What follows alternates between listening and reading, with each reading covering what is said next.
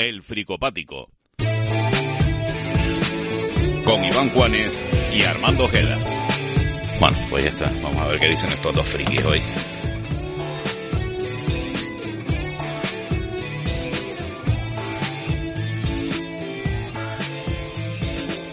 Fecha estelar 20 de noviembre de 2020. Vaya fecha también, pero bueno.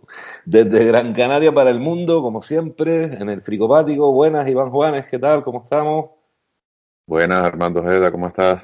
Bien, aquí saludando también a Rumán Ferrera en Barcelona, otro fricopático más, ¿qué tal? Buenas, ¿qué tal? Hola a todos. Hola, Ruimán.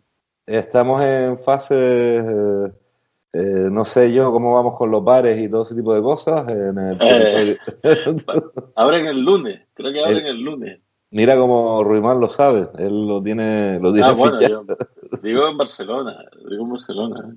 No, aquí están abiertos, aquí están abiertos. Eh, parece que en Canarias la cosa evidentemente tiene impacto, pero en los últimos meses se ha venido más o menos controlando y alguna isla en semáforo rojo como Tenerife, etcétera, etcétera. Pero yo, mira, como friki, estábamos aquí calentando antes de empezar, como friki tengo que decir que estoy convencido que de esta pandemia vamos a salir peores. ¿No? Ustedes, ustedes ¿No opinan más o menos lo mismo? Lanzo un guante ahí, eh, Iván, por ejemplo. Siempre soy moderadamente optimista, por definición. Entonces pienso que si no hubieran sucedido determinadas cosas, que al principio pensábamos que eran malas, no nos hubieran pasado otras que fueran que eran buenas. Y dicho esta pieza de sabiduría inconmensurable con la cual el libro, pues, sí. todas las crisis han tenido su correlato posterior, porque bueno, eh, realmente las cosas son, vamos a decir que sean malas, pero para el medio ambiente a lo mejor no, es decir que eh, igual somos incapaces de ver la gran, la gran fotografía, o sea, lo que es la foto completa, y a partir de ahí, pues habría que esperar, es decir, efectivamente las cosas no están todo lo bien que debieran, va para largo, la gente que te dice que ya sale la vacuna y tal, pues bueno, angelitos de Dios que quieren creer lo que quieren creer, porque no es que la vacuna no esté, sino que solo sería efectiva al 50%, no se puede repartir a tiempo para todo el mundo, en fin, miles de cosas, ¿no?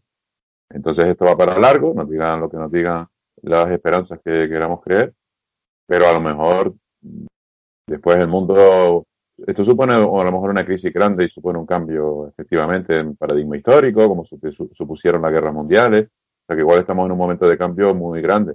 Y en este momento saber si todo va a cambiar para decir, bueno, pues a la larga cambió peor, pues no, es, difícil saber Bueno, no lo sé, yo ahí discrepo contigo en que eres moderadamente optimista, a veces tus opiniones me han deprimido mucho.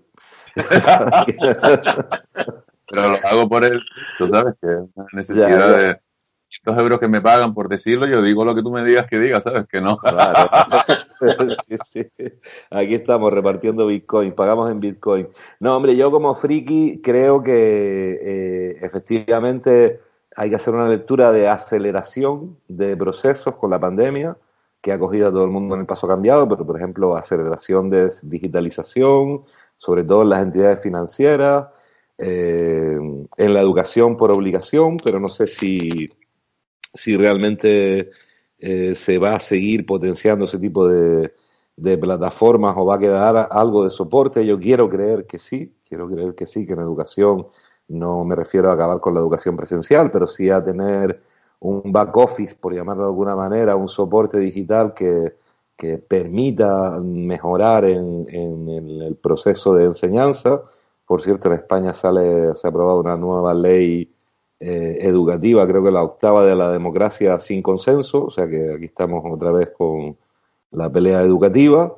Y, después, hombre, peores, eh, uno lo dice condicionado porque eh, pasea por, por territorios como Twitter, más de observador que de otra cosa, por territorios de polarización política porque leo los medios, y, etcétera, etcétera, y entonces da la sensación de que hay una pérdida de, transhumanismo, ¿no? Quiero decir, de, que la tecnología en realidad puede, puede mejorarnos como personas. Al final se está convirtiendo todo en un, en un foco, en una pelea muy grande y en una eh, constante apelación a, lo emocional, a los sentimientos, paradójico en la sociedad de la información. Bueno, después de esta visión también optimista, Ruimán, ¿tú crees que salimos peores o que, que va a dar igual todo? y Sí, yo creo que salimos iguales, ¿no? Mucha cambio. Eh, puede que haya consecuencias positivas, pero luego todas si las miras a largo plazo ya se atenuarán, ¿sabes? y incluso las negativas también, ¿sabes? Que ya se atenuarán, todo tiende al equilibrio, el capitalismo hace que todo tienda a cierto equilibrio y, y yo creo que hay cosas que, que seguro que eso, que vistas a largo plazo, al final, eh, el año que viene cuando vean que los gases, la emisión de gases disminuye dicen, bueno, pues el acuerdo este que teníamos para ponerlas aquí, vamos a aprovechar para subirlo un poquito, el límite. ya, ya se aprovechará. Eh, bueno, aquí conozco gente que sostenía que por el medio ambiente igual debían imponer un mes de confinamiento obligatorio al año. Eh, ¿Votos a favor? Yo sin problema, un mes fácil. Vale, Iván, bueno, sí, Iván es de bajo mantenimiento, puede estar tranquilamente un mes confinado, ¿no, Iván? Sí, yo pienso que podemos estar tranquilamente un mes confinados. Lo que pasa es que eso sería difícil de entender, porque claro, la gente le dice, te tienes que quedar en casa porque si no, ¿cuáles son las consecuencias? Claro, el, tema es ese, ¿no? Que los toques de queda son para lo que son y cuando son, no son una solución a las cosas. Efectivamente, podemos pensar, pues bueno, las matrículas pares se quedan en casa determinados días y las impares otros días. Y en primer lugar, a lo mejor es decir, bueno, pero en realidad no necesito el coche a diario. Pues no, pero si, si hay un interés en que no haya transporte público o hay un interés en vender coches, obviamente todo el mundo necesita un coche o dos, pero no los necesita. Y entonces necesitamos movernos, pero no lo necesitamos, y así con todo. Probablemente de otras formas el sedentarismo, que ya de por sí es crónico, pues de esta forma se acentuaría. O sea que en realidad es el chiste que decíamos la otra vez, de que te decía el epidemiólogo que te quedes en casa y el psiquiatra que los niños tienen que salir de casa. Así que, eh, ¿por dónde tiras y cómo y por qué? Y yo creo que el problema es ese, ¿no? Sí, básicamente es un problema. Eh, al final, evidentemente, estar en casa mucho tiempo se sufre. Yo creo que nosotros tenemos un, en común una tendencia natural a aposentarnos y a, y a enfrascarnos en nuestro rico mundo interior para aprovechar el tiempo en casa. Yo reconozco que en ese sentido, hasta la fecha, mañana quién sabe, pero no me he sentido especialmente incómodo. Evidentemente uno se siente preocupado por otras cosas, pero no por el hecho de estar en casa así, una vez que uno localiza un sitio donde pueda estar como cómodo en casa. ¿no? Eh, Ruimán, ¿tú, ¿tú, no crees que se han acelerado los procesos de digitalización? Tú que estás eh, analizando constantemente experiencias de usuario, y ese tipo de cosas. Sí, pero sí, sí lo creo y, y es posible que en algunos sitios eh, esto de que no tienen vuelta atrás y todo, es posible que en algunos sitios pase, no, no estoy muy seguro. Eh, hay sitios de la administración, por ejemplo, donde yo creo que más, más o menos va, va, a ocurrir, y están viendo ahora y, y, va a ser más difícil luego decirle a alguien que no puede teletrabajar. Pero eh, en otros muchos casos, eh, en septiembre vi como muchas muchas de las empresas estas con a mi alrededor eh, de mi ecosistema empresarial eh, eh, ya estaban intentando volver. Aunque les iba bien iba seguían funcionando van a tener eh, tienen ahorro en ciertos sentidos y tal. A la mínima que podían tendían a la homeostasis empresarial le llevaba el equilibrio de volver a la situación anterior. Eh, la, culpa de los jefes, la culpa de los jefes intermedios que necesitan sentirse poderosos presencialmente. Armando, como no teníamos bastantes enemigos, ya. Aquí incluso puedo enfadar amigos, pero bueno, lo digo con cierta... Y ese, y ese, y ese es un enemigo peligroso porque te pueden hablar de la eficacia de las reuniones, ¿sabes? pues ahora te voy a hablar de lo importante que es la eficacia de las reuniones dentro de mi trabajo y tal. Y tú, por favor, no, ya no lo digo más. y de la sinergia. Y de la sinergia. sinergia. Yo. Está claro que hay gente que no te va a invitar más a café, lo siento, de verdad. No sé, hombre, yo lo digo con eh, irre amable irreverencia, pero... Ahora dije que, desde el cariño, ya solo te falta eso. Claro, pero yo también creo que, que, no sé, hombre, lo que está claro que el 90% de las reuniones, si dura más de 15 minutos, es una pérdida de tiempo. ¿Estamos de acuerdo? Estamos de acuerdo. Creo que deberíamos invitar a algún jefe intermedio para que nos, nos apoyara en este tema. Nos rebata. Ruimán. No, yo no estoy muy de acuerdo.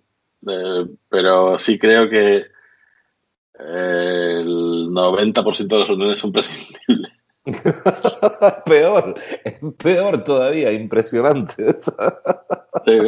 hay, muchas reuniones que, que, que también depende, porque ahora, por ejemplo, ahora yo tengo muchas reuniones ahora que las necesito, porque es que no vean, bueno, en cierto modo, teletrabajando, no, no tienes a tu compañero al lado. Y hay muchas reuniones de las que puedes prescindir porque hablas cinco minutos.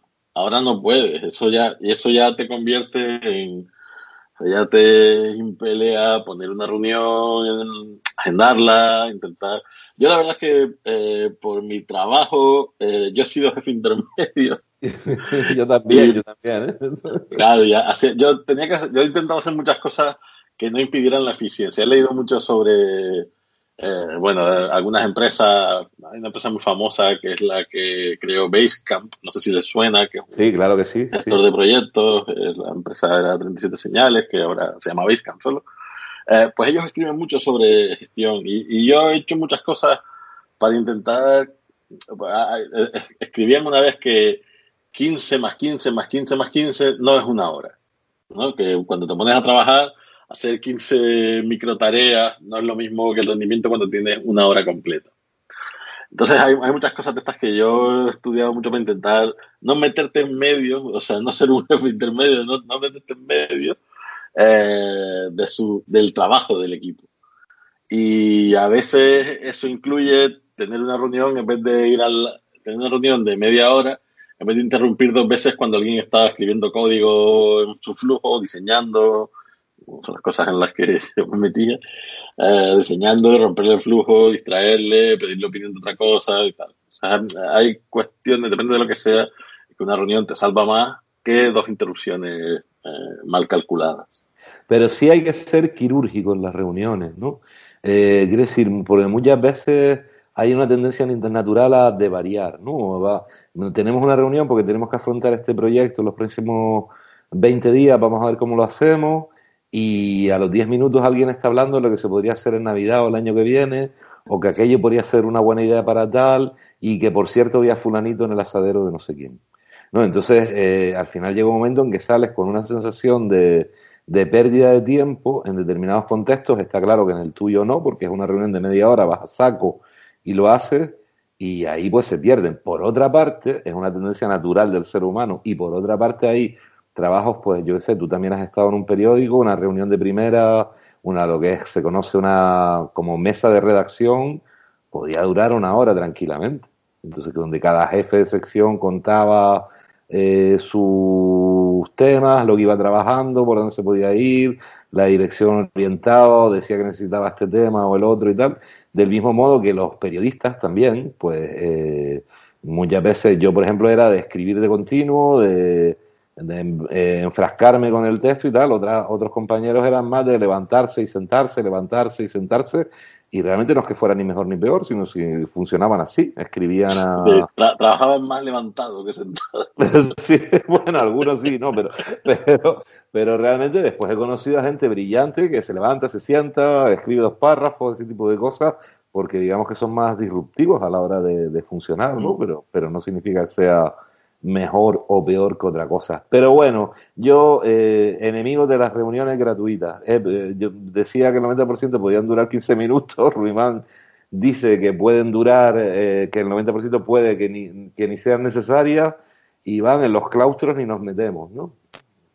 Bueno, allí como son un poco a menudo, la verdad es que las reuniones del profesorado, dependiendo de la organización donde uno esté, pues tienden a ser eficaces y y a veces poco duradera. Es decir, hay una serie de reuniones inevitables, como una o dos por semana, pero la tendencia que yo he visto en las organizaciones es que hay reuniones innecesarias que se pueden evitar y ahora con el online, por ejemplo, eh, el tema de que no haya que desplazarse al centro para tener una sesión de evaluación o, pues eso es práctico, porque hay que moverse una tarde. Eso es gasolina y un montón de cosas que a veces son innecesarias porque ya te has ido por la mañana del trabajo y si trabajas todas las tardes no pasa nada, te quedas a comer, etcétera.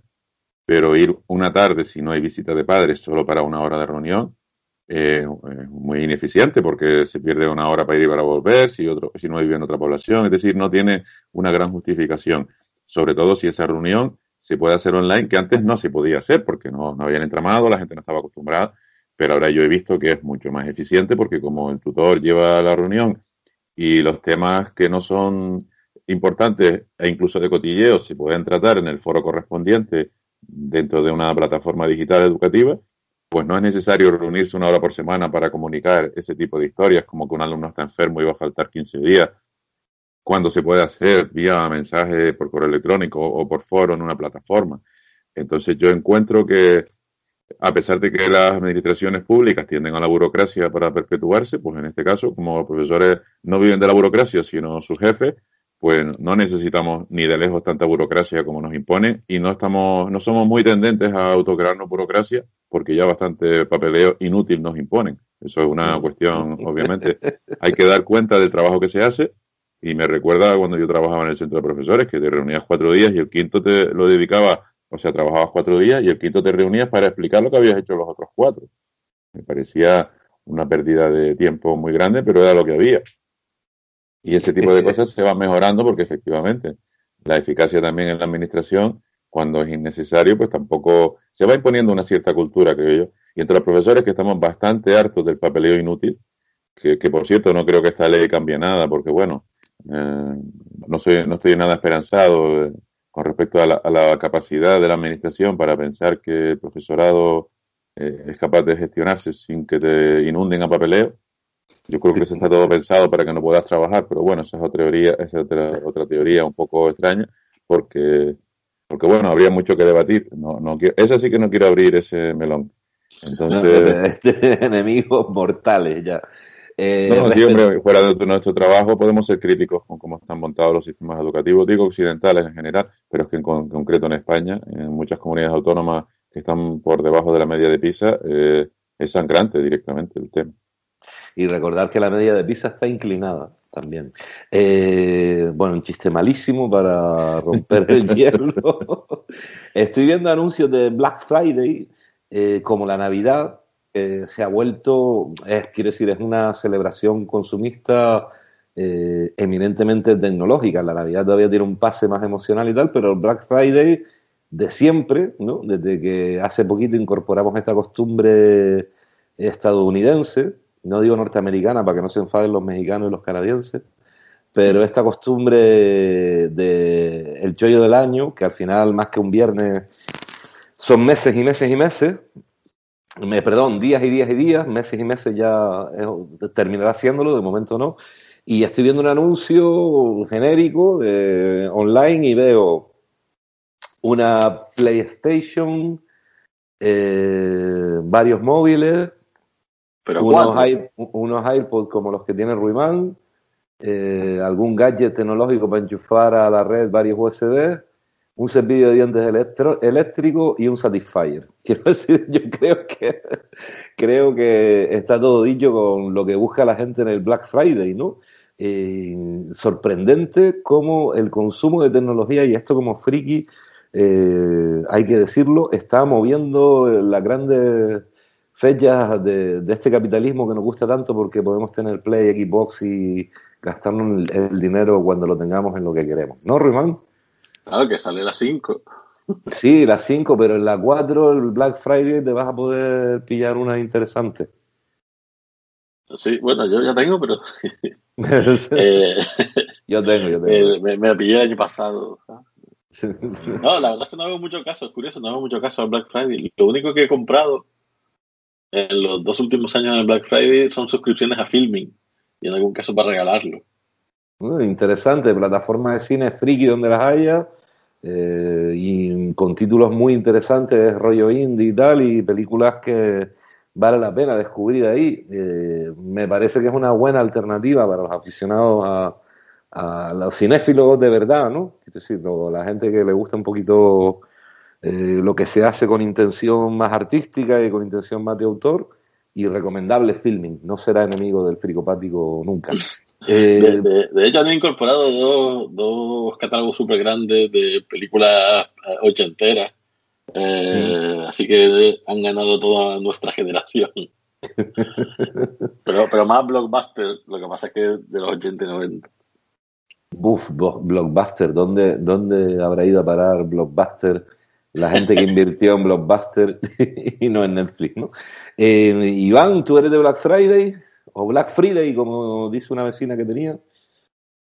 Yo eh, no recuerdo haber comprado nada porque sea esa fecha especial, sobre todo porque a veces me he fijado en un precio y, y como el meme de internet, las semanas anteriores 499, llegas a la semana de Black Friday y rebajado de 699 a 499, digo, no, no era así, vamos a ver, y yo me el precio anterior. Entonces, sí, se, comenta, se comenta mucho eso de de las rebajas falsas, incluso subidas de precio. Y hay una imagen icónica del Black Friday que es un señor, una señora llena de bolsas que ha comprado cuatro o cinco cosas, diciendo, pues no sale tan a cuenta, al final aquí, aquí hay que venir con esta expresión tan gráfica de a tiro hecho, ¿no?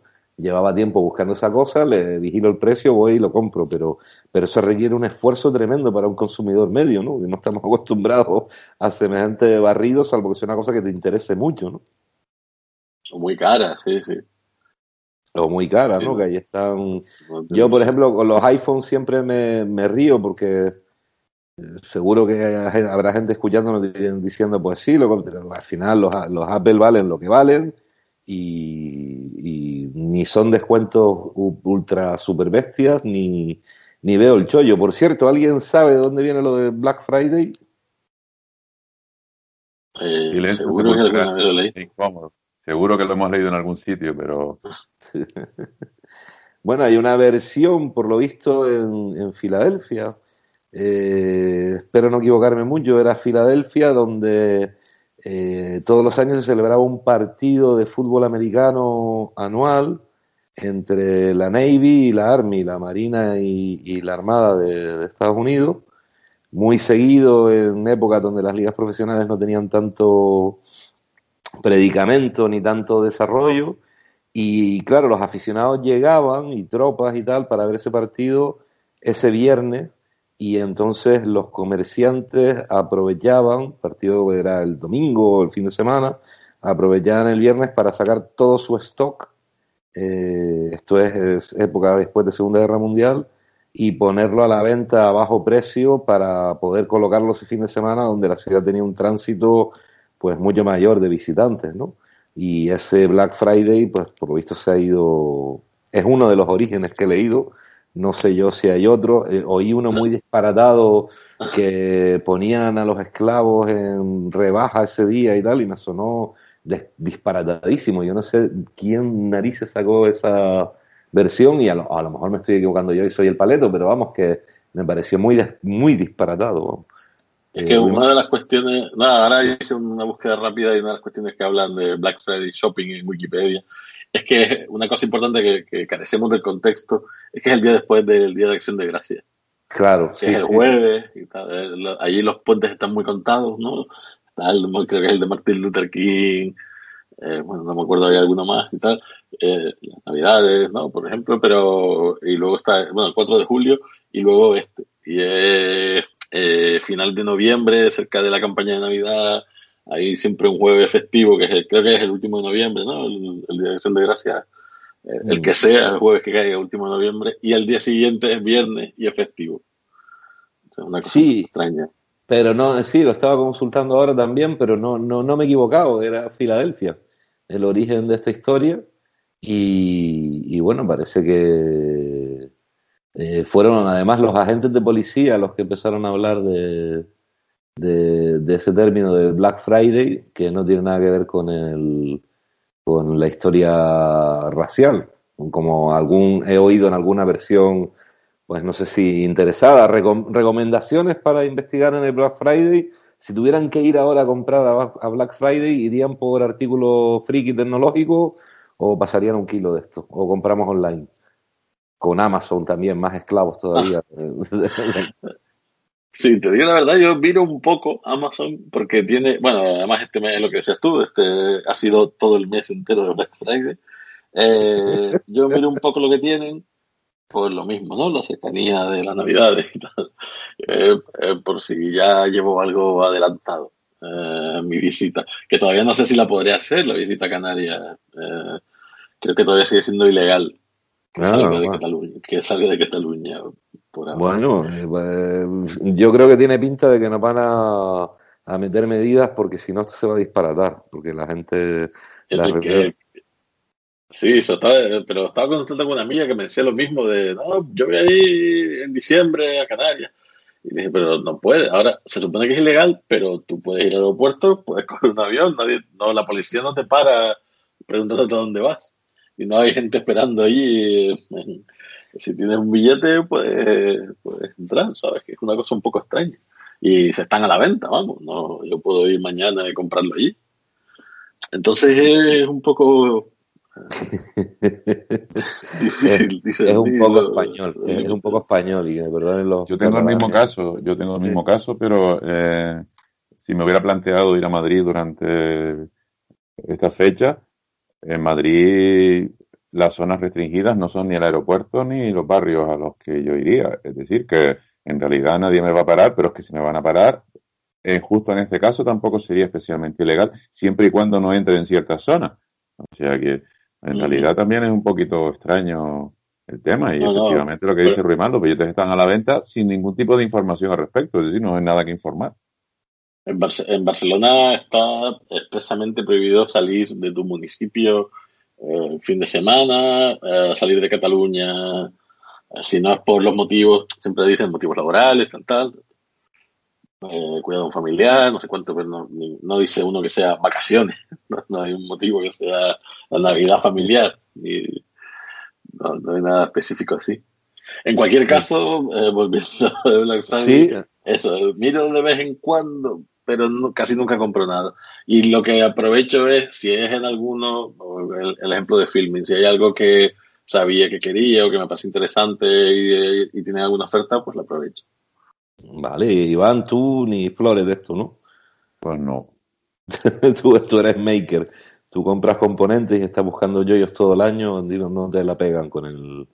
no, en realidad no, porque en ese caso uno tiene una cierta necesidades de cuestiones tecnológicas que, que son de gran consumo y que en ese momento pues pueden resultar atractivas, a veces por motivos pues pongamos que familiares, y, eh, pero que en el caso de este tipo de, de cosas que se venden en el Black Friday a mí no me resultan necesarias en el momento. Y después que con la pandemia hay un mercado muy potente de segunda mano y entonces yo estoy aprovechando bastante ese tipo de plataformas porque las cosas que necesito se encuentran en el local de segunda mano. Y es un momento en el que la gente está vendiendo mucho. Yo creo que no solo porque económicamente les puede hacer falta, sino porque tanto tiempo en casa la gente ha visto trastos que antes no tenía tiempo de ver y realmente han visto que estaban allí un día y otro y otro y en cuanto han podido los han puesto a la venta. Yo creo que también obedece a eso.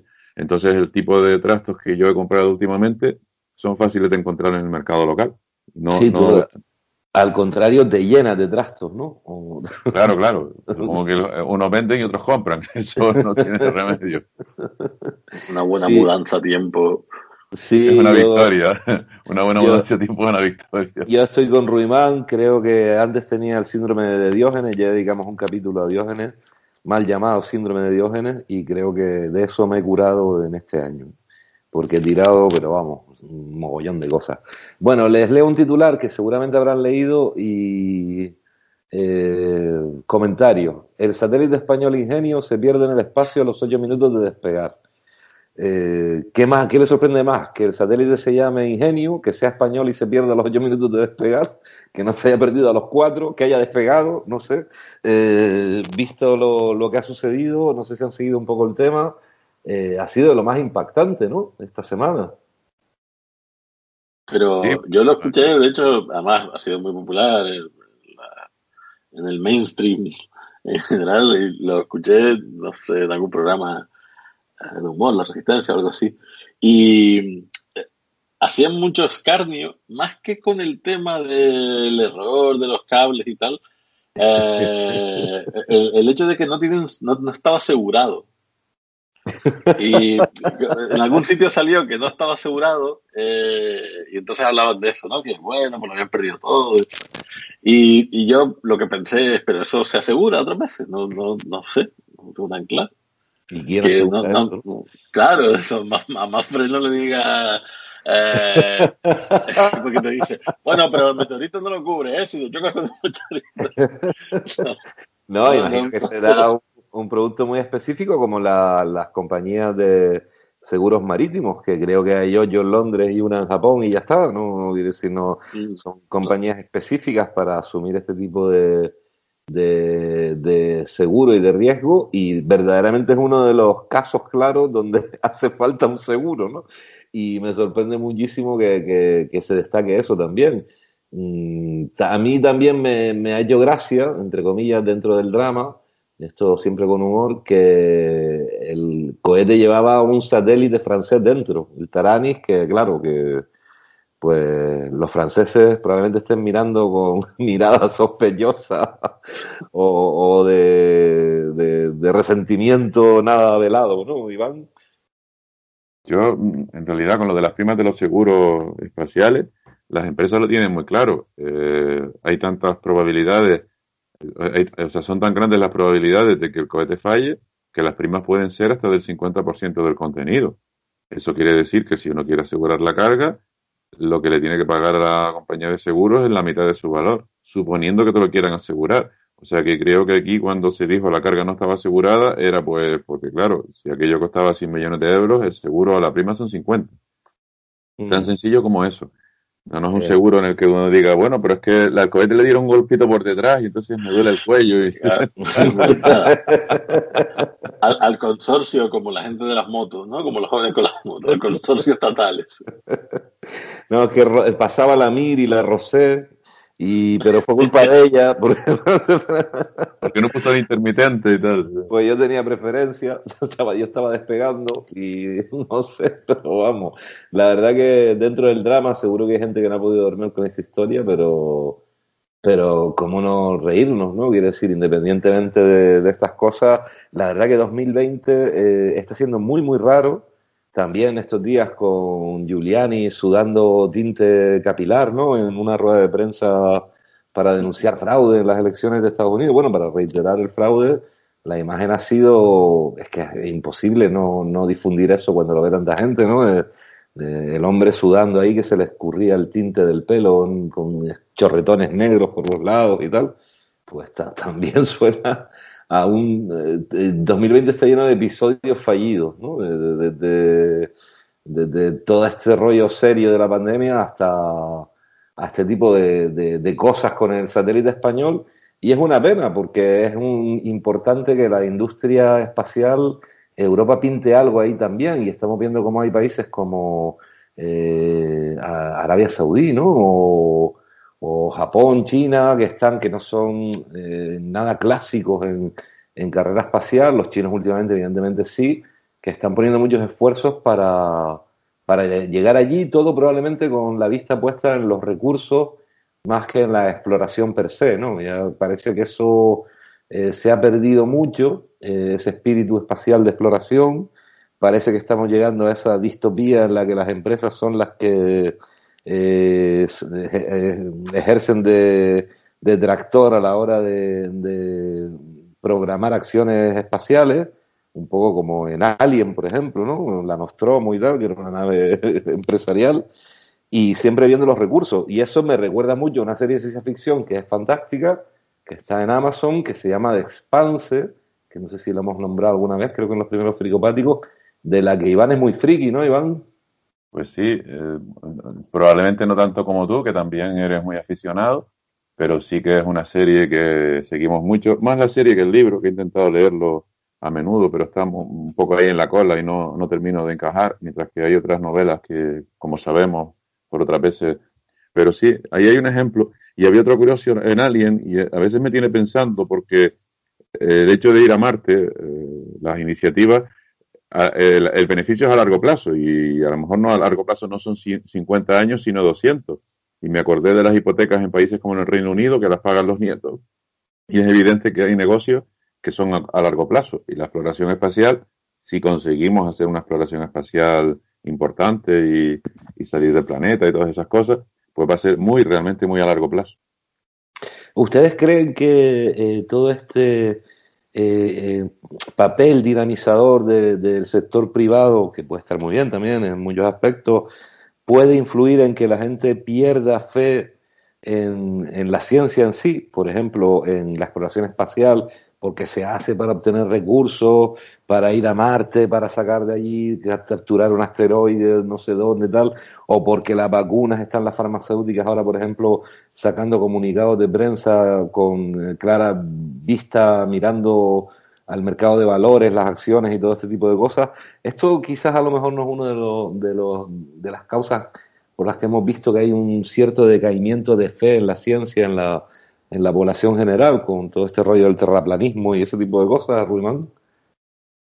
Eh, pues no lo había pensado. Hay una cosa, cuando alguien habla del decaimiento de la ciencia, que siempre, siempre recuerdo, que es que la ciencia en sí misma está perdiendo fe en, sí misma, ¿vale? Porque hay, hubo, hay una, tendencia, de, hubo algunos estudios sobre replicando eh, creo que esto ya lo comentamos, me parece, eh, replicando estudios y no llegaban los mismos resultados, entonces no se puede replicar, se supone que es que no está hecho eh, de la, utilizando el método científico puro y ha habido mucho debate bueno, en foros más científicos de los que yo frecuento, pero sobre la necesidad de publicar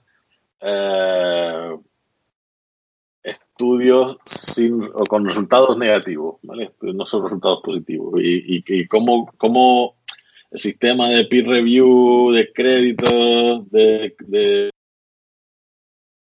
por el capital privado, pero, pero pasa también en la Universidad Pública Española, eh, cómo la presión por publicar hace que solo, bueno, que se algunos datos y luego que solo se publique eh, lo que sale bien, ¿no? Entonces no se puede replicar a veces. Entonces la ciencia en sí mismo ya está en ese, eh, metida en ese debate y dudando de sí mismo. El resto, yo creo que simplemente es la degradación de los medios de comunicación.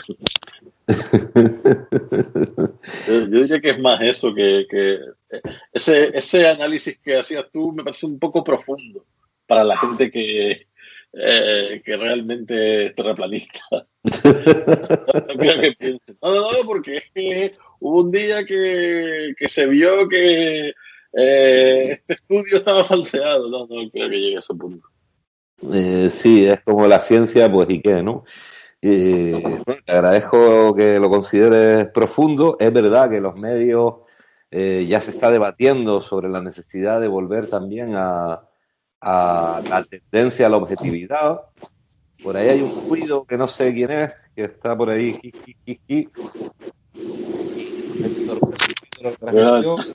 Iván, abrir la ventana o algo así.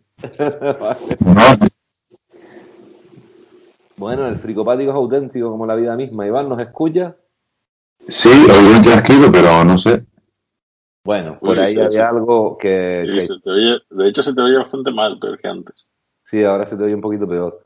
Eh, bueno, eh, el tema de, la ciencia y tal es interesante, desde luego. Eh, los medios, hay un debate ahora mismo sobre la necesidad de volver a, atender a, a, la información objetiva, ¿no? Para que la gente deje o, recupere un poco la fe en los titulares, porque esta historia de la cabecera A es roja, la cabecera B es azul, todo lo que diga la cabecera B será azul, todo lo que diga la cabecera roja será roja, pues evidentemente va en menoscabo de la credibilidad de la información y eso nos lleva a la historia de que cada cual cree lo que quiere creer al final y eso evidentemente eh, aboca al conflicto, ¿no? Y creo que sí que es necesario que se vuelva una tendencia objetiva. Desde aquí quiero eh, proclamar que puede que entre en la lista de enemigos del fricopático Tom Wolf y su nuevo periodismo de porquería. Porque esa historia, esa historia de, de la ambición objetiva y tal, oye, que a sangre fría es un pedazo de novelón, que me gusta mucho la hoguera de las navidades, de las navidades, Jesús, de la Navidad. ¿Qué estaría pensando yo con mi afición a la Navidad?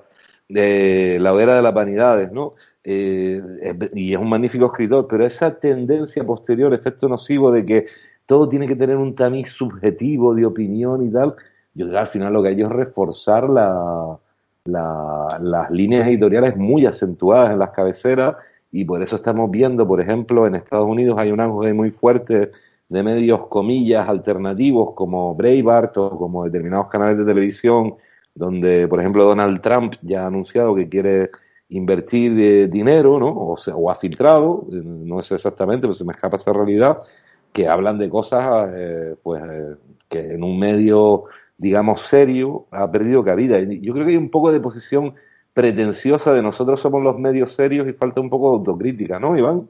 a nivel grandes cabeceras, tú que eres un lector de prensa extranjera, por ejemplo. Sí, a mí eh, claro, a veces tiende uno a leer determinada línea porque refuerza lo que uno piensa y en otros casos porque, bueno, eh, en el caso de los periódicos del Reino Unido, pues lo siento, pero leo los anti-Brexit, así de sencillo. porque... pero, ves, ya, lees, ya, ya lees una tendencia. Eh, polarizada. De todas formas, la, la, la, tendencia de buscar noticias no polarizadas tiene un mercado no tan grande porque todos tendemos a reforzar lo que ya sabíamos, que no queremos estarnos cuestionando nada es muy típico. Pero bueno, existen algunas, algunas fuentes que no son nada Associated Press, eh, es bastante poco polarizada y está muy extendida. Hay otra que ya no era la primera vez que la veía, pero reconozco que no es de las que voy a mirar, que es PBS News. Eh, hay algunas que están un poco, eh, The Wall Street Journal también está poco polarizado, USA Today también, pero, pero más. Es decir, algunas fuentes están más tendentes a una objetividad. Lo intentan porque hay mercado ahí. Pero bueno, en general la mayoría de la gente va directamente a por la carnaza. Y eso suponiendo que lean prensa, que estamos siendo muy, muy benevolentes. La mayor parte de la gente, pues lo vi en Facebook y pues ya me lo he dicho todo, ¿sabes? O sea, ahí sí que efectivamente podemos ser todo lo crítico que queramos porque Facebook la verdad es que se lleva todos los golpes con razón, además. Bueno, es el monotema de, de 2020, ¿no? Las críticas que están recibiendo plataformas como Facebook o Twitter por generar un ecosistema donde al final se ha revelado muy útil para acentuar esa polarización. Eh, como usuario, Ruimán, eh, ¿cómo lo cambiaría? Es que ahora que decía, eh, y suerte si lees alguno, es que yo soy de los que ya no lee mucho ningún medio. sigo, sigo, en Twitter sigo un medio que me interesa mucho, que se llama Now No sé si lo conocen, porque en realidad es uno que Ponen muchos vídeos de un minuto, algo así, son temas, uh, pero, pero, son bastante radicales en búsqueda, en, desmitificar uh, las patañas, por ejemplo, y no mm. sé, por ejemplo, con en todo lo que decía Trump, pues sacaban los datos que eran ciertos, porque lo que decía era mentira, y tal, y hacen alguna entrevista y tocan algunos temas interesantes. Eh, tampoco lo sigo eh, a pie juntillas. En realidad está en, mi timeline de Twitter y cuando lo miro presto un poco más de atención. Y con, alguna iniciativa así es lo que más sigo. Tampoco, o sea, en España, bueno, eh, y el diario.es, que no me parece que sea especialmente eh, objetivo, vamos. a mí me pasa. Nombraste también Axios, ¿no? Que me parece que es una plataforma interesante Sí, porque era... y la verdad que la he podido ver y me parece interesante, eso sí, en inglés, pero novedoso, ¿no? Y luego me pasaba con Vox, Vox Media, uh, que Vox, Vox es un grupo, aparte de lo que conocemos nosotros, Vox Media es un grupo de comunicación que tiene uh, portales, ¿no? Un poco en plan revistas como Polygon, que es dedicado a videojuegos uh, y algún otro. Eh, que tiene, que sacan cosas, tiene unos vídeos en YouTube que son muy didácticos y explican, son periodísticos porque explican normalmente cosas de actualidad, algunas veces cosas de ciencia, pero, pero son geniales los vídeos, son cortos y tal. Y también los sigo a veces en, Twitter y están bastante bien. Hay esos dos o tres medios que podríamos decir nuevos, que los sigo, eh, que los sigo, que a veces tocan temas de actualidad, pero que están muy alejados de, pero no sé nada de, vamos, no me sé los nombres de los concejales de Las Palmas. Mm. Iván, Iván, ¿tú ibas a decir, a comentar algo? Sí, yo es que me pasa también que, claro, he nombrado medios extranjeros porque los españoles ni los leo, o sea que estoy como Ruimán en realidad. Que bueno, sí, eh, eh, entiendo de forma un poco ya desesperanzada o desilusionada que para la información entre comillas, entre comillas que voy a obtener, prefiero que el corresponsal extranjero me lo cuente y yo leerlo en otro idioma que ver las versiones locales porque en realidad tendemos a ser muy ombliguistas, pero en nuestro país no es muy importante ni y desde luego las opiniones que hay que oír por ahí, pues empezando por las de los propios políticos, pues una vez que uno ya tiene la clave, pues al día siguiente es más de lo mismo, tienen una estrategia, la siguen y todas las opiniones que viertan obedecen a esa estrategia, luego no nos están aportando nada por oír lo que dicen, eh, más allá de que sean más o menos originales en la crítica que puedan hacer, que sabemos que está todo muy polarizado y muy denso. Entonces, como no hay, no aportan conocimiento real y la información que están aportando es mínima, pues Siendo el otro bloque van a criticar la ley actual, por ejemplo la educación, pues perfecto. Pues es muy criticable y yo lo sé, pero bueno, justo los argumentos que están utilizando en determinados partidos son absolutamente truculentos, como es habitual en estos casos, y la gente lo consume con un deleite y con una tranquilidad y una parsimonia que, entonces, en ese asunto es mejor no entrar porque no ganamos nada, a efectos de, yo qué sé, de sabiduría o de conocimiento, y cuando hay un resumen de todo ese tema en un medio extranjero, que ya el profesional ha hecho su trabajo y ha sintetizado los puntos importantes, pues entonces cuando uno dice, pues aquí es cuando me empiezo a, dar cuenta de que hay cuatro cosas fundamentales o parámetros interesantes en este tema, que se ha ido desarrollando durante dos semanas, el corresponsal ha ido tomando, ah, tomando nota y ahora me hace el resumen. Pero el día a día es agotador. el día a día es agresivo, ¿no? Eh, eh, agresivo, polarizante, sin visión de perspectiva, con poca memoria histórica, cada vez más eh, empiezan a brotar eh, informaciones de hemeroteca que, por ejemplo, antes no se hacían mucho y, yo creo que se están volviendo muy necesarias, pero también con cierta con cierto afán polarizador, ¿no? También para subrayar lo que nos conviene y no escuchar a lo mejor otras hemerotecas que son pues no tan agradecida, aunque hay que decir que, por ejemplo, Maldita Hemeroteca es un, un buen portal y me parece interesante lo, lo, que saca en ambos sentidos, en uno, en otro o, en otro más, ¿no? Eh, Iván, eh, yo creo que Ruimán seguro que está leyendo un cómic o algo, porque siempre está leyendo un cómic o no. eh, siempre estoy leyendo algunos, bueno, casi siempre estoy leyendo algunos, sí. Y no, nos vas a recomendar algo. Yo sigo diciendo que me gustó mucho de Private Eye, que nos recomendaste en su día. ¿Has hecho alguna otra recomendación? Ahora tenemos que tirar por algún lado. ¿O sigues leyendo pues The Walking Dead? no, no, no me, no me he leído los cómics en realidad. Eh, pero me leía otro de, ese autor. Eh, pero no, los cómics no los he leído. Pues el que me estoy leyendo ahora es uno va a sonar un poco pulp. Bueno, de hecho hay una cosa graciosa, pero eh, hay un cómic de un autor que se llama Greg Ruca, eh, que se llama Black Magic, que a priori lo había descartado porque me parecía un poco más de lo mismo, pero luego está muy bien hecho cuando me lo leí. Y es de una policía que viene de una um, estirpe legendaria de brujas. Y hay una parte de cómo tratan la magia que me parece bastante interesante eh, cómo lo mezclan con las cuestiones constitucionarias y tal, que es interesante. Eh, ya pasaba en otro cómic que he recomendado otras veces que se llama Saga, ah, que, también tiene eh, una parte de tratar la magia de una manera muy interesante, muy, de cosas curiosas. Y luego hay otro cómic que se llama eh, Pulp, eh, tal como suena, que es la historia de de un guionista de cómic que dibuja historias del oeste que en realidad son las que él vivió. Y es muy interesante porque me recordó mucho a las novelas de Marcel Lafonte Estefanía, ¿no? Porque oh, qué clásico, qué clásico. Claro, sacan cosas muy pulp y, y, me acordó mucho, me transportó mucho a mi infancia, que mi padre leía muchas cosas de esas para, para quedarse dormido y yo veía eso que ponía Estefanía, ¿no? Así como muy grande. Yo pensaba que era el nombre de la, de la colección, ¿no? De la serie. Sí, en mi a mi padre le pasaba que las compraba también, las alquilaba o se intercambiaban en aquel tiempo y yo me leí algunas. Sí, mi, Sí, hasta que descubrí que eran más o menos todas iguales, pero bueno, me leí alguna para ver de qué iba. sí, mi, mi abuelo también eh, estaba muy enganchado a eso y, y le gustaba también todo el mundo del western en general. Eh, que por cierto, me he acordado de Ruimán cuando dijo que de Mandalorian es eh, Kung Fu, Kung Fu, Kung Fu, Kung Fu en el espacio. sí hay algo de eso, ¿verdad? Y después me he acordado de Iván que como buen filólogo le gustan los juegos de palabras y para cuándo un meme de, de Mandalorian, que sería el que viaja al futuro, ¿no?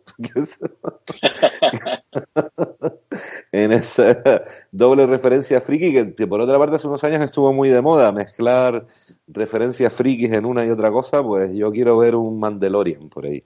Sería un, un coche, una máquina del tiempo en Star Wars. Iván, yo sé que tú te has metido en el mundo de la compra de partituras por internet, que suena hasta ilegal, fíjate.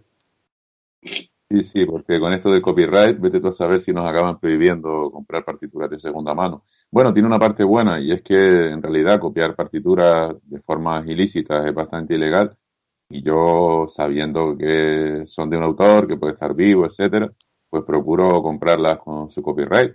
Es decir, que yo defiendo el software libre y la posibilidad de que las cosas tengan una una difusión libre o gratuita si es voluntario. Si tú tienes... Claro, claro, claro. Sí, sí. Claro, claro. Es decir, que hay, no hay que confundir las cosas. El copyright, en cierto modo, para los autores que se ganan la vida componiendo, obviamente, si les piratean, dejan de tener su fuente de ingresos, más allá de las críticas que podamos hacer al sistema de copyright. Y entonces estoy comprando mucho en plataformas online porque las librerías de segunda mano y de primera mano permiten acceso a una serie de, de elementos que encontrar en una tienda local puede ser muy complicado. Y en este caso, pues sí, el, el, acceso a partituras, igual que a los libros de segunda mano, siempre que uno compre en físico, porque después hay otra posibilidad que es tener un iPad y utilizar las partituras digitales, que es lo que muchos profesionales están haciendo, y ya no utilizan papel. Pues yo aprovecho que sus partituras las están vendiendo para comprarlas, porque como estoy empezando, me interesa tener acceso a mucho material y no lo quiero piratear, pues lo compro de segunda mano. Pero más allá de eso, sí tenía un par de recomendaciones. Eh, sí, claro, adelante. Sí, hay una serie que creo que la nombramos alguna vez, pero la, la, he empezado a mirar otra vez, está en Netflix y se llama Community, sobre un community college que en Estados Unidos es como una especie de universidad popular, resumiendo muchísimo.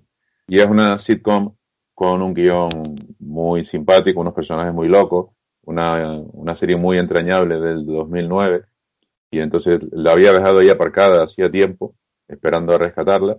Eh, tiene que ser, pues no sé, que una, le guste Seinfeld o pensando en, en, un tipo de público, porque desde luego si lo que quiere uno es serie donde todos mueren en cada episodio y hay muchísima tortura, sin entrar más allá, pues no, no vamos a llegar. Sí, esa es una. Y después una novela, porque hay un autor que hacía mucho tiempo que tenía sus libros comprados, que es Jim Crusoe, como, como Robinson Crusoe, o sea, en castellano sería Crusoe para entendernos, pero con K. Y hay una novela que, que yo tenía, he llevado mucho tiempo para empezar a leer, pero además muchísimo, que es Girl Factory. Y bueno, muy loca. Le llaman novela postmoderna, pero me recuerda en parte al Lazarillo. Ya en la primera, en el primer, se ve que es un escritor como la copa de un pino en el primer capítulo. O sea, sabe lo que quiere hacer. Es una novela muy corta. Pero yo la recomiendo en estos ambientes, porque claro, es tan loca que uno dice, pero bueno, este tío sabe lo que escribe. Tiene una pluma muy afilada en el buen sentido una prosa estupenda. Eh, si uno quisiera dedicarse a escritor, es el tipo de gente que da envidia, pero directamente además, porque es ese buen escritor norteamericano, artesano, con, en fin, este tipo de novelas que puede que no sean del gran público, pero que son desde luego, en cierto modo, reveladoras, ¿no? Y entonces yo quería recomendar Girl Factory, sobre todo porque se van a reír mucho, porque la, la novela es absolutamente loca, ¿no? El tío sabe muy bien lo que está haciendo en las situaciones absurdas que está planteando y creo que le llaman postmoderna para resumir, pero en absoluto. Yo encuentro raíces incluso en el Lazarillo de Tormes y cosas así. Eh, o sea, muy humorístico. del autor? Como, como Robinson Crusoe, Crusoe, pero con K, Jim Crusoe.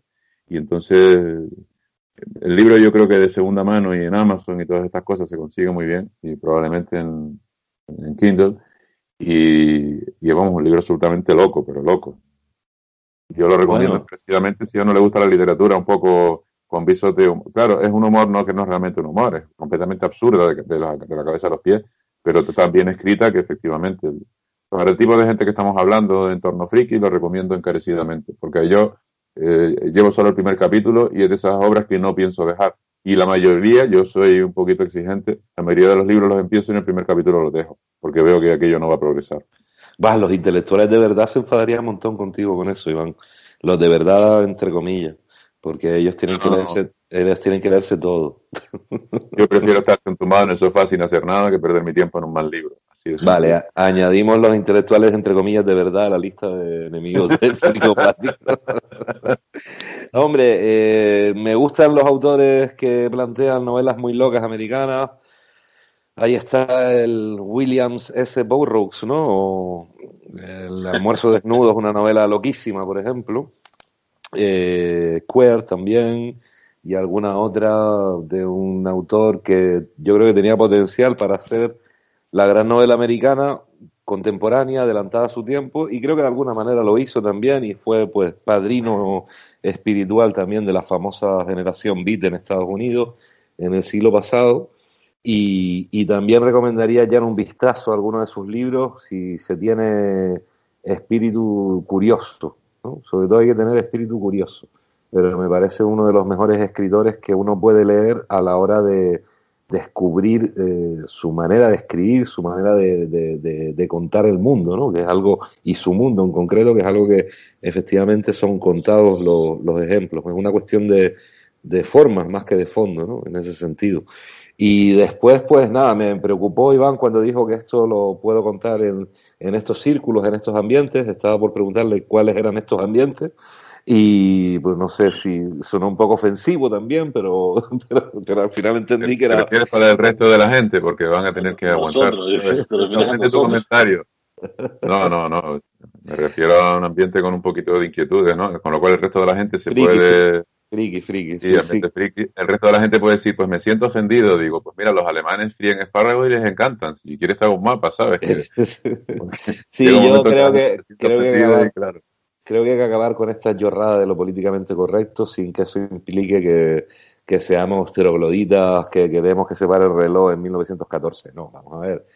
A veces nos, nos cogemos, nos la cogemos con papel de fumar en un dicho probablemente micromagista o micromagín, no sé cómo decirlo, pero, pero creo que hoy debemos de asumir determinadas cuestiones básicas en cuanto a igualdad, en cuanto a diversidad y todo ese tipo de cosas, y dejar de ser tan susceptibles.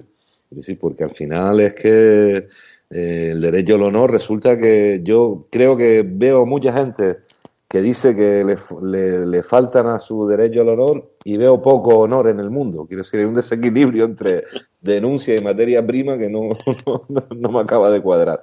Pero bueno, con las recomendaciones, decir que hay un docu de básquet nuevo en Netflix también, o si no es nuevo, ahora lo están promocionando más, que eh, el efecto Carter, sobre el efecto que tuvo un jugador de baloncesto en la evolución de una ciudad como Toronto, el jugador evidentemente Vince Carter.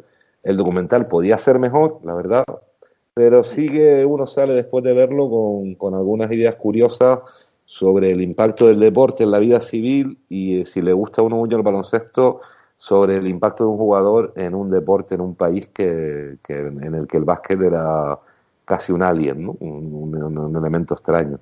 Eso sí lo he visto por ahí, muy específico y después... Debe ser, el impacto tan tan alto que Toronto va a empezar en Estados Unidos la liga. sí, sí, sí, sí, porque va a jugar por ahí, ¿no? Va a jugar por ahí debajo. Sí, no me acuerdo exactamente. No sé si era en Vermont, que, que por lo menos le quedaba cerca, pero era en algún sitio eh, de Estados Unidos, vamos. Pero bueno, una cuestión de la pandemia y tal. Sí, sí, que no quiere. Vamos, Es, yo sí, algo leí que cuestión de pandemia para evitar tránsito eh, pues desaconsejables, ¿no? Y bueno, yo creo que hasta aquí hemos podido llegar este 20 de noviembre de 2020, un programa redondo, aunque solo sea por la fecha. Seguiremos hablando, creo que Iván nos quiere, nos tiene que contar más cosas sobre ese mundo de músico autodidacta que me interesa, sobre todo como a estas alturas. Músico autodidacta novato, músico autodidacta novato, porque novato y, maduro, y maduro, porque tú eres un, tú eres un milf.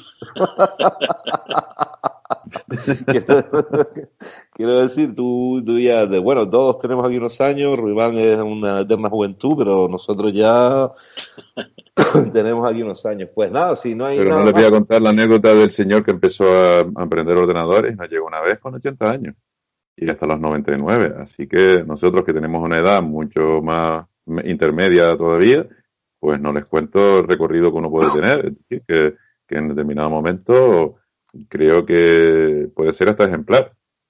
Hombre, yo creo que es No- necesario a, Claro. a- a esa película de Bruce Willis, Goldie Hawn y, y, y no recuerdo la otra actriz que y, y creo que era pues pues la actriz por excelencia eh, que voy a tener que buscarlo para no despedir el programa en vano Meryl eh, Streep, Meryl Streep que era esta película la muerte eh, o cinta también, es la que dice. La muerte os sienta también en español en España porque tú a saber cómo, cómo, cómo Ah, vale. cómo se subtituló y al final pues eh, la historia fue que, que el protagonista empezaba su vida de verdad con cincuenta y tantos años, ¿no? Y yo creo que eh, eso es un gran spoiler, pero la película ya tiene más de 20 años, o sea que se aguantan. Pero yo creo que sí es interesante tener esa perspectiva, ¿no? Bukowski, por ejemplo, empezó a escribir a, esa edad, aunque no sea un autor que tenga el consenso general hoy y que probablemente acaben quemando sus libros si vamos por el mismo camino. Y El otro gran autor de sinfonías que no es Mahler, que Bruckner empezó a partir de los 50 a escribir sinfonías y fue cuando le llegó a la fama, o sea que realmente no, no hay que buscar muy lejos. Hay ejemplos en absolutamente todos los campos de la vida. Sí, sí, y, y incluso gente, bueno, en el campo de la política mucha gente empieza su carrera de verdad eh, a esas edades y hay un montón de cosas. Antes de eso estaban haciendo algo útil con su vida, hombre, no. Probablemente. No se me ocurrió otro ejemplo, pero yo estoy en contra de demonizar la política. La política es necesaria. Claro. Y, si, y una cosa es que haya políticos malos y otra cosa que todos sean malos y otro que lo que venga después sea mejor. ¿Sabes qué decir? Claro. Porque todos, todos, todos hacemos política. Ruimán, algún caso. fácil. ¿Eh? No, te iba a decir Era que empiezan, empiezan a los 50 porque a los 70 es cuando pueden ser presidentes, ¿no? Como acabamos de ver. Sí, bueno, ha sido la juventud. La juventud baila en Estados Unidos. Impresionante, la verdad que el ritmo de, de elección eh, ha sido flipante y tan exótico para, para verlo de fuera. Yo estoy muy enganchado a la segunda temporada de, las elecciones en Estados Unidos y de hecho tengo que decir que si quieren aprovechar en latitudes fuera de Estados Unidos, canales como NBC, eh, News, ABC News, eh, la Fox News también, ¿por qué no? Están emitiendo contenidos en streaming en, en directo sus páginas web y es una manera pues interesante de, de seguir la realidad allí, ¿no?